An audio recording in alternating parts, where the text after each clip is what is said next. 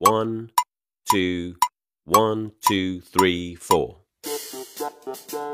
大社会，小新闻，新鲜事儿，天天说。朋友们，你们好，这里是天天说事儿，我是江南。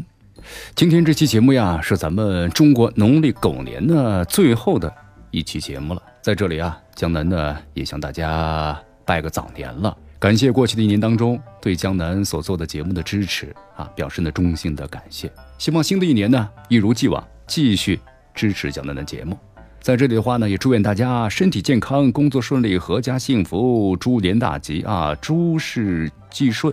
哎，其实啊，这新的一年到来的时候呢，有这么一个新年的这么一个愿望，就是说说咱们中国足球。江南呢也是一位球迷，所以说也希望咱们中国足球啊能够崛起。你看，昨天这亚洲杯结束了，决赛之中，卡塔尔队三比一的战胜了日本队，获得了冠军。当然，咱们真的看他们的比赛，有种感觉，就是一代人的芳华已逝，不是说日本和卡塔尔啊，而是呢早就打道回府的中国队。其实无论是日本队还是卡塔尔队，这阵中啊。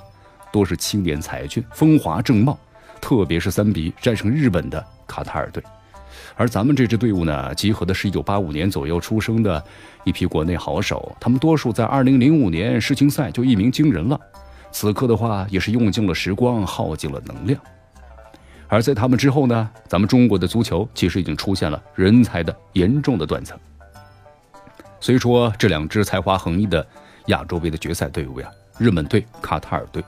某种意义上是咱们国足呢最好的参照。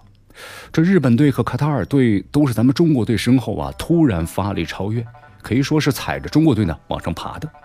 一九九二年在亚洲杯，日本队在淘汰赛中三比二击败了中国队，所以说全速开拔，史上第一次呀成为是亚洲之王。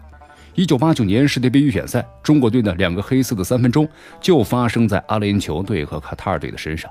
特别是当时卡塔尔队的逆转，令国足彻底丧失了出线权，最令人沮丧啊！对当时的国足和球迷来说，这近乎于是羞辱。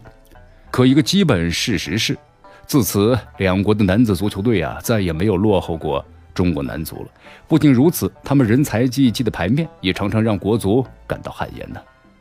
在亚洲层面，你看亚洲杯的决赛。这是技术水准最高的比赛了，也是鲜衣怒马的足球，一浪高过一浪的足球。本届亚洲杯，两支呢防反型的强队碰面了。卡塔尔队呢用更为高效的反击，两球领先之后，日本队在下半场压制住了对方，同时在六十八分钟时候啊扳回一球。而卡塔尔队啊很快通过点球就拉开了比分差距。四年前的亚洲杯，卡塔尔队是以小组三连败的颓势，让人惊呼他们退步了。但是本届亚洲杯，他们就像一个苦练秘籍的江湖高手，横空出世。这决赛之前呢，捅人十六刀，自己的毫发无损的表现简直爆表了。日本队虽然给亚洲新王让了位，但他们的 C 位级的表现依然可圈可点。整场的比赛攻防节奏快，建立在技术流的基础上。不客气地说，这样的技术，国足望尘莫及。日本队和卡塔尔队优绩生的表现。很客观的就衬托出了中国足球的窘境，但也从方方面面做出了示范。例如这青训和留洋，日本足球和卡塔尔足球均是深耕青训的标杆。日本足球呢，依靠科学细致的青训体系，培养出了一波波的足球少年，纷纷留洋。那么日本这一次的话呀，没有派出一流的阵容参赛，但即便如此，你看看二十三人中依然有多人呢效力于欧洲的主力联赛。本支卡塔尔队当中啊，超过一半是出自呢阿斯拜尔青训体系。这个青训体系到底有多真诚？大家网搜一下吧。在一四年的时候，卡塔尔获得了十九岁的亚青赛的冠军。那么现在呢，正是他们吃肉喝汤的好季节。这日本足球有百年计划，卡塔尔没有类似的长期发展计划。咱们其实也有，但效果呢不尽如人意。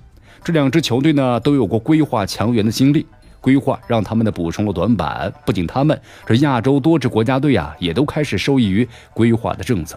但规划不是万能的，但规划可以成为利器。这方面我们已经落后了，咱们呢也就不再列举了。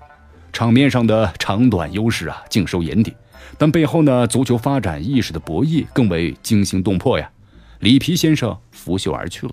那么近期之内，国内最大的足球新闻当为吴磊的留洋。咱们中超啊，暗涌规划潮。好在咱们开始了新一轮的留洋。好在我们在自知人才匮乏的时候，打算呢在规划上跟上一手。但根本的根本呐，还是青训呐。我们的青训成果让人曾经热血沸腾，追风少年曲波，对吧？以及陈涛、吴磊带给咱们久久难忘的回忆，也是时候好好补课了啊！一句话。卧薪尝胆吧，这呢就是咱们对中国足球的一个期望。好，这里是天天说事儿，我是江南，给大家拜年了。